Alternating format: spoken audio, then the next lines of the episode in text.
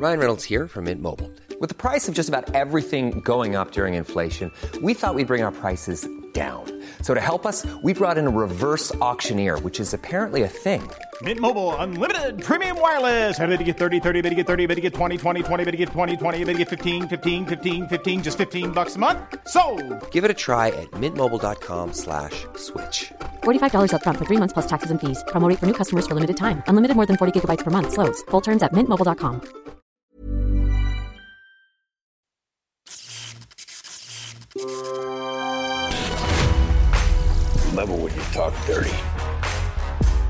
Bon, on l'a fait cette émission, on en a trois à faire. J'ai pas que ça à foutre. Bon, il faut que j'aille jouer à Elden Ring après, merde J'ai arrêté les émissions là pendant deux mois euh, de manière un peu abrupte. Trois mois. Trois mois? Non, pas trois mois. Alors en fait, j'ai eu une proposition de taf qui me faisait kiffer, qui est arrivée euh, comme ça du jour au lendemain, et j'ai dû me barrer parce que ce taf-là était en Suède. Donc je pouvais pas tourner les émissions, je, je revenais quasiment pas euh, en France depuis. Et puis alors, en plus le truc a pris du retard, donc euh, il a fallu que je reparte plus longtemps là-bas. D'où, euh, d'où voilà les trois, euh, les trois mois sont passés très très vite. Voilà, tu vas traiter quoi en premier? Là, on va traiter d'une série télé, de Tokyo Vice, que j'attendais, parce que alors là, moi, je suis pas genre, hey, à Michael Mann, je vais regarder la série de Michael Mann. Non, moi, j'avais lu le bouquin. J'avais lu le bouquin à sa sortie, donc il y, a- des trucs cool, c'était, c'était un concept cool. Je me suis dit, en plus, Michael Mann euh, le fait, oh, ça, va, ça va tout défoncer. Voilà. Ne plus jamais dire ça, en fait. En fait, la phrase qu'il faut plus jamais dire, c'est ça va tout défoncer. Mais qui que ce soit, quoi que ce soit. Parce qu'en fait, on attendrait moins, on se hyperait moins, comme ils disent, euh, on serait moins déçus, on se dirait, bon, c'est mi-figue, mi-raisin, mais, euh, mais au moins c'est mi-figue, mi-raisin. Alors que là, t'attends grave un truc, puis t'arrives et puis t'es vénère, donc tu le défonces, mais en réalité, t'as pas de raison de le défoncer à ce point-là. C'est juste parce que tu l'as trop attendu. Bring it on.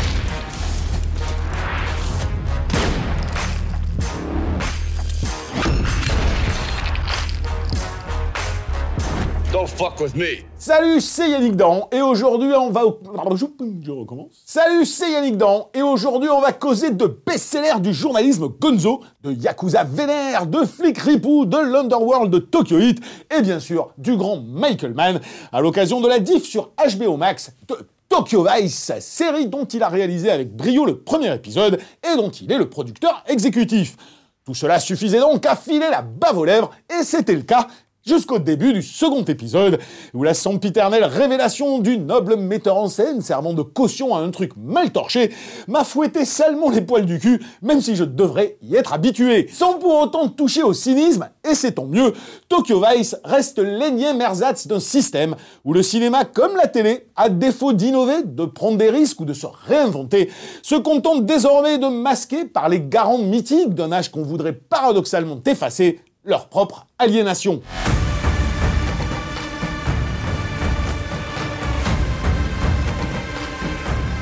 This world. Once we open a door, it is very hard to close.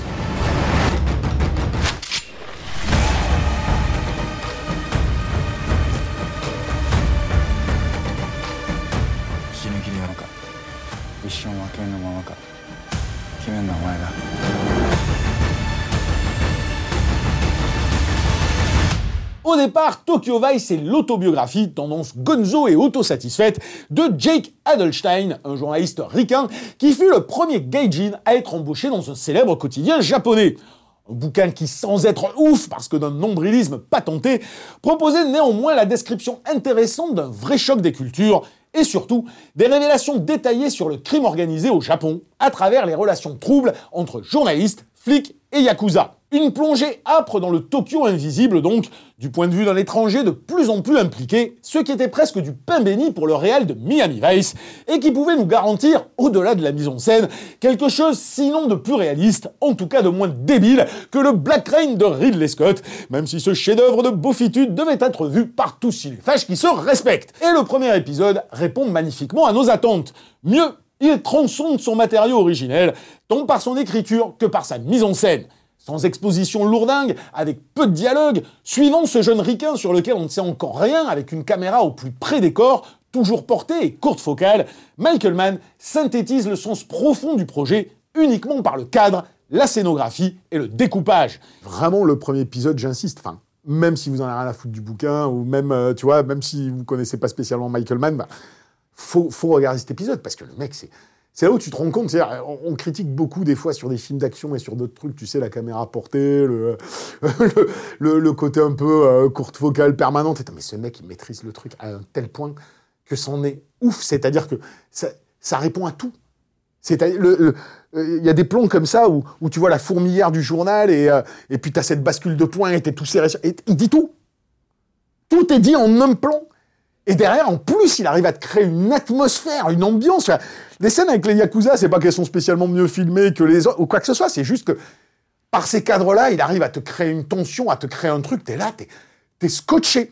De l'isolement du gaijin dans la foule japonaise, aux bascules de points étayant son point de vue à distance, de l'enfermement par le cadre à l'iconisation des Yakuza par la seule durée des plans, non seulement traduit-il parfaitement le point de vue particulier du livre, en y soustrayant le verbiage d'Adelstein, mais en outre, réussit-il à faire comprendre et ressentir les différentes facettes des personnages, la mécanique de l'intrigue et les enjeux culturels presque uniquement par l'image? Moi, euh, plus encore que du Miami Vice ou d'autres trucs, j'y ai, trouvé des choses que je ressentais euh, euh, que je ressentais dans Collatéral.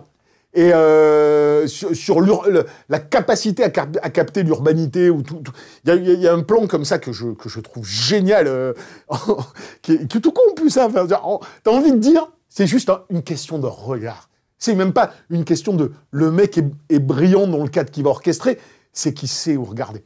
Et euh, t'as un plan comme ça à un moment donné d'une espèce de d'enchevêtrement de, de trains, tu sais, qui sont en train de circuler en Tokyo, où tu te dis, mais juste mettre ça, c'est pas lui qui a inventé le décorum, tu vois ce que je veux dire. Et juste le capter comme ça, c'est incroyable. Mais là où il est brillant, c'est qu'il te fait ça, donc t'as une espèce de côté, euh, tout le chaos de, de, de, de, cette ville, et la caméra euh, descend, passe à travers une grille, et puis tu sais la tête d'un mec qui vient de se faire buter par des Yakuza qui est mort. Et en fait, en un plan, le mec, il t'a fait, putain, tu te dis, ouais, tout y est. C'est ouf Et il y a que des trucs comme ça, euh, pendant 45 minutes, le mec, il te, il te fait mieux en 45 minutes que 80% des films que je vais voir au Cinoche. Donc il faut vraiment voir ce, pilote, c'est mortel. Un véritable tour de force et probablement le meilleur épisode de série que j'ai vu depuis longtemps et qui donnait forcément envie de voir la suite avec bien plus qu'une demi-molle. Et là, patatras comme dirait ma grand-mère, puisque les deux premières minutes du second épisode suffisent pour comprendre que Michael Mann a fait son job et qu'il s'est cassé pour de plus beaux horizons, laissant la place à des réalisateurs techniciens chargés d'enquiller cet autre épisode qui semble avoir été pensé comme l'antithèse absolue du premier. Bon, que la réelle devienne soudain illustrative, propre mais sans âme, c'est-à-dire comme 95% des séries qu'on se tape sur les plateformes, avec mise en scène en aplat, jolie lumière taylorisée et scénographie de syndicalistes, encore. On y est habitué et faut être honnête, à part de rares exceptions, c'est pas pour la réal que certains binge-watch des séries. Mais que tout d'un coup la narration quitte son postulat de départ, n'opte plus pour le point de vue du gaijin, pourtant quintessence du bouquin, oublie le choc culturel en 2-2 et transforme progressivement l'originalité du concept en film de gangster à base de rivalité déjà vue, de twist déjà vu, de, twist, de twist, un joli twist, et où la description détaillée, qui aurait dû être inédite, finit en élément d'intrigue du second plan, s'affrole le foutage de gueule. Une sorte de reniement intégral de tout ce que Michael Mann avait mis en place dans le premier épisode. Et franchement, à part le cas Star Wars, j'avais jamais vu un truc aussi schizophrène dans une série télé. Et je dis, c'est là que c'est complètement ouf euh, le truc. C'est ça qui, est schizophrène. Moi, j'ai jamais vu un truc comme ça, euh, à part sur, sur Star Wars, euh, sur toute la saga Star Wars. Mais à ce point-là, c'est-à-dire, quand tu vois ça, tu peux pas te dire que c'est Michael Mann qui a initié le projet, en fait. Enfin, je sais pas. Il est prodexé, il est pas prod, il est pas. Mais tu te dis oui, on lui a proposé, il s'est dit c'est intéressant, je vais faire le premier épisode. Mais, mais c'est comme s'il n'y avait pas eu de concertation sur la, la, la- consistance de la série dans son ensemble. Parce que on a un, putain de réal qu'on fait venir comme caution culturelle, ça c'est évident, mais qui a tout compris. Et non seulement il a tout compris à, à- au- à vraiment ce qui faisait le, le cœur du, euh, du, du livre, mais en plus, il en élague tout ce qui était euh, un peu trop nombriliste et un peu trop raté, parce que le Haldelstein, euh, c'est intéressant ce qu'il fait, et puis évidemment, premier mec à bosser dans un journal japonais, il, découvre des choses que personne ne sait sur le, le- le fonctionnement. Donc ça, c'est intéressant dans le bouquin. Par contre, qui se mettent en scène, qui se romancent, qui bon, c'est c'est pas ce qu'il y a de plus intéressant en termes d'écriture, c'est pas génial. Et ça, il le comprend bien. Et une des choses que j'adore moi dans le euh, dans, dans le premier épisode, c'est que tout ce tout cette explicationnite aiguë euh, sur pourquoi il est là, pourquoi il fait tout ça, disparaît. C'est tu suis un mec qui est un gaijin, tu vois qu'il est qu'il est à Tokyo, qui bosse, qu'il essaye de, de passer des, des concours pour être journaliste et tout ça. C'est super bien foutu et tu comprends tout par le cadre, par l'image. Il a vraiment euh, gardé le point de vue du, du, bouquin. Il a compris que le choc culturel c'était le truc intéressant. Enfin bon. Il y a énormément de choses qui, qui, sont traduites en à peine quoi, 45 minutes sur le premier pilote. Et là où tu hallucines, c'est que je veux bien qu'ils se disent, euh, on s'inspire très librement du bouquin, on n'est pas hyper fidèle, mais tu casses pas tous les éléments, les piliers fondamentaux du concept mis en place par ton réalisateur principal. C'est pas possible. C'est-à-dire que derrière, à la limite, j'ai envie de dire que personne derrière ne soit capable de filmer aussi bien que Michael Mann, je peux le comprendre. Et qu'on se dise, bon, on met une note d'intention, et puis derrière, on a des réals qui, vont faire un truc propre, parce que c'est propre, hein, c'est pas la question. Mais c'est sans inventivité aucune et sans idée aucune, et c'est juste de l'illustratif. Mais que scénaristiquement, t'en arrives à casser ton concept dès le deuxième épisode, où grosso modo tout d'un coup, euh, bah, tu n'es plus simplement sur le point de vue du gaijin, alors que c'est tout l'intérêt du truc, et que on va te créer un personnage de, nana dans un club et tu vas t'intéresser à elle, et puis tu vas t'intéresser aux flics, et puis tu vas t'intéresser aux gangsters. Et petit à petit, ça devient du, euh, ça, devient essentiellement du film de gangsters avec des apartés euh, avec cette nana. Et c'est plus le bouquin. Le choc culturel n'est plus mis en avant. On est dans une intrigue de personnages qui sont pas mal faites. C'est pas la question. Les, pe- persos sont bien joués, ils sont super bien joués. Les acteurs, ils sont tous, moi je les ai tous trouvés super. Et euh, t'as même des petites idées narratives sympas, mais il y a plus de consistance, il y a plus de cohérence, il y a plus la profession de foi qui est posée dès le départ. C'est un revirement à, à, à 180 degrés, quoi.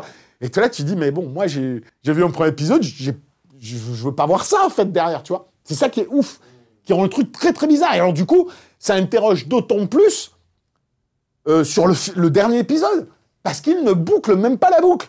Alors que ça termine en cliffhanger, moi je veux bien, il n'y a pas de problème. Mais pour te donner l'exemple du foutage de gueule, la série, donc le premier épisode de Michael Mann, s'introduit quand même sur euh, la classique intro en forme de tragédie grecque. On te montre euh, un moment tendu, euh, le flic et le journaliste qui doivent aller parler à des, à yakuza, et donc tu dis, oh ah bah gros truc, ça va être un enjeu terrible, boum L'histoire commence en te disant deux ans plus tôt, et cette scène, tu la revois jamais. Elle vient même pas bouc- elle vient même pas dans le récit pour, pour être bouclée. Et à la fin, ils n'ont rien résolu. Ils laissent tout en suspens. T'as vraiment l'impression, en fait, qu'il y avait un épisode 9 et un épisode 10. Alors, ils les ont peut-être tournés ou pas, ou ils se sont dit, bah non, on l'arrête là, et euh, on crée un cliffhanger pour inciter les gens pour la suite, mais ça fait pas fini. Le truc, il fait pas fini, quoi. Donc, c'est très, très bizarre. Très, très bizarre. Et moi, j'ai vraiment eu l'impression que, je, je veux pas dire euh, Michael Mann, il est venu, il a pris son chèque, il s'est cassé, parce que non, il a fait du super taf. Donc je pense probablement qu'il y croyait. Mais, mais même s'il est prod exé, t'as le sentiment qu'il a vraiment fait le premier épisode et qu'après, il s'est plus rien mêlé du, il s'est plus mêlé du reste. Si c'était mêlé du reste, il aurait dit, bah non, vous pouvez pas, pouvez pas tout casser, quoi. C'est pas possible, tu vois. Très bizarre. Bon, bref, reprenons. Cela étant dit, je veux pas être trop dur parce qu'au final, malgré des intrigues inutiles et des invraisemblances à l'appel, les sept épisodes suivants sont pas trop chiants. En raison d'acteurs charismatiques, de quelques scènes cool pour les amateurs de Yakuza, et encore une fois, ce qui est quand même le propre d'une série captivante, de personnages qui deviennent progressivement attachants. Et c'est finalement dans les scènes les plus banales, loin de son intrigue bordélique, quand les personnages chantent dans une caisse, s'envoient des fions ou se rapprochent intimement, que l'on prend un certain plaisir. Mais bon, à l'heure où 12 000 séries sortent à la semaine, vous faites pas trop chier. Regardez le premier épisode comme promesse d'un grand film jamais fini et oubliez le reste. Ouais, parce que en fait c'est ça qui est rigolo dans, le parce que le reste du truc, moi je me suis pas trop emmerdé. J'étais là, il y a des moments où je me disais non mais attends mais pourquoi il me parle de, ce- de cette intrigue là où vous foutez de le C'est-à-dire qu'au bout d'un moment, même ton intrigue, il y a des moments, il l'oublie, puis il passe à autre chose, et puis il te la reconnecte bizarrement derrière. Enfin, c'est pas super bien branlé euh, structurellement, mais t'as des petits passages qui sont étonnants. Alors c'est aussi le principe du multiple point de vue. Je peux pas leur jeter la pierre, parce que c'est vrai que c'est difficile, mais c'était un vrai parti pris qu'à mon avis ils auraient dû assumer, de ne garder que le point de vue d'un personnage. Mais ils ont préféré la jouer série normale, donc on multiplie des intrigues et des persos. Mais ils arrivent à créer des. Il y a une scène, par exemple, que je trouve géniale, qui m'a filé vraiment la banane. Il est en train petit à petit euh, de devenir pote avec un Yakuza, d'ailleurs un acteur qui a une gueule super charismatique. Et euh, il devient pote, et puis ils sont dans une bagnole, et le Yakuza se met à chanter un truc de boys band à la con, et derrière il dit non mais... T'es sérieux? Et le mec il fait non mais ce- cette chanson-là c'est un chef-d'œuvre absolu. Et t'as toute une scène où il se fout de sa gueule. Bah c'est franchement c'est c'est simple, c'est con. Et je disais la même chose pour Richard. Rappelle-toi, ça m'a fait penser à Richard parce que dans Richard je disais bon bah le côté gros film d'action bourrant au bout d'un moment. C'est naze, mais tu tâches au perso parce qu'ils s'envoient des fions, ils sont rigolos. Ben, c'est un peu le même principe au final. Ce qu'ils arrivent bien à faire, ces cons de ricains, quand même, c'est ça. Ils arrivent bien à faire des scènes inutiles, mais où bah, pas inutile puisque fondamentalement euh, ça rapproche les persos, mais ce que je veux dire des scènes euh, qui ont l'air de rien comme ça et où le jeu des acteurs, euh, la, petite écriture fait que bah, ça te file la banane et t'as envie de suivre ce qui reste et presque t'as envie de dire, t'as l'impression que ces mecs se disent c'est les persos qui sont importants, le reste on s'en bat les couilles, c'est un prétexte. Et vraiment dans ce truc-là ce, t'as ce sentiment-là, tout est un prétexte à aller s'amuser à filmer ces acteurs qui sont charismatiques et qui sont sympathiques et qui ont, vraiment un truc euh, qui transmettent aux spectateurs. Du coup, c'est ça qui m'a fait vraiment regarder la série jusqu'au bout. Parce que j'aurais pu lâcher l'affaire dès le deuxième épisode au bout de trois minutes. Parce que je te jure, c'est un choc. Moi, ça m'a jamais fait ça. Tu finis le premier épisode, tu mets les, les, deux premières minutes du deuxième et tu fais... T'es là, tu dis, c'est pas possible, ça va pas être possible. Et en fait, tu t'attaches au truc. Voilà. Après, c'est vraiment pas ouf. C'est pour ça que je dis aux gens, en tout cas aux fans de Michael Mann, regardez le premier et puis c'est tout. Voilà, la minute Yannick, ah bah, Yaïou, la minute Yaïou d'Aaron. voilà, la minute Yannick d'Aaron, c'est terminé. On se retrouve la semaine prochaine avec un film qui m'a un petit peu énervé, mais parce que je l'attendais trop. Je parle bien sûr de Northman de Robert Eggers, si je ne m'abuse. Alors, on le fait avec un peu de retard parce que je laissais la place à Saltan pour un film et non pas un flic. Euh, et voilà, et vous aurez donc mon opinion la semaine prochaine. Allez, à plus. Mom deserves the best, and there's no better place to shop for Mother's Day than Whole Foods Market. They're your destination for unbeatable savings, from premium gifts to show-stopping flowers and irresistible desserts. Start by saving 33% with Prime on all body care and candles. Then get a 15-stem bunch of tulips for just $9.99 each with Prime. Round out Mom's menu with festive rosé, irresistible berry chantilly cake, and more special treats. Come celebrate Mother's Day at Whole Foods Market.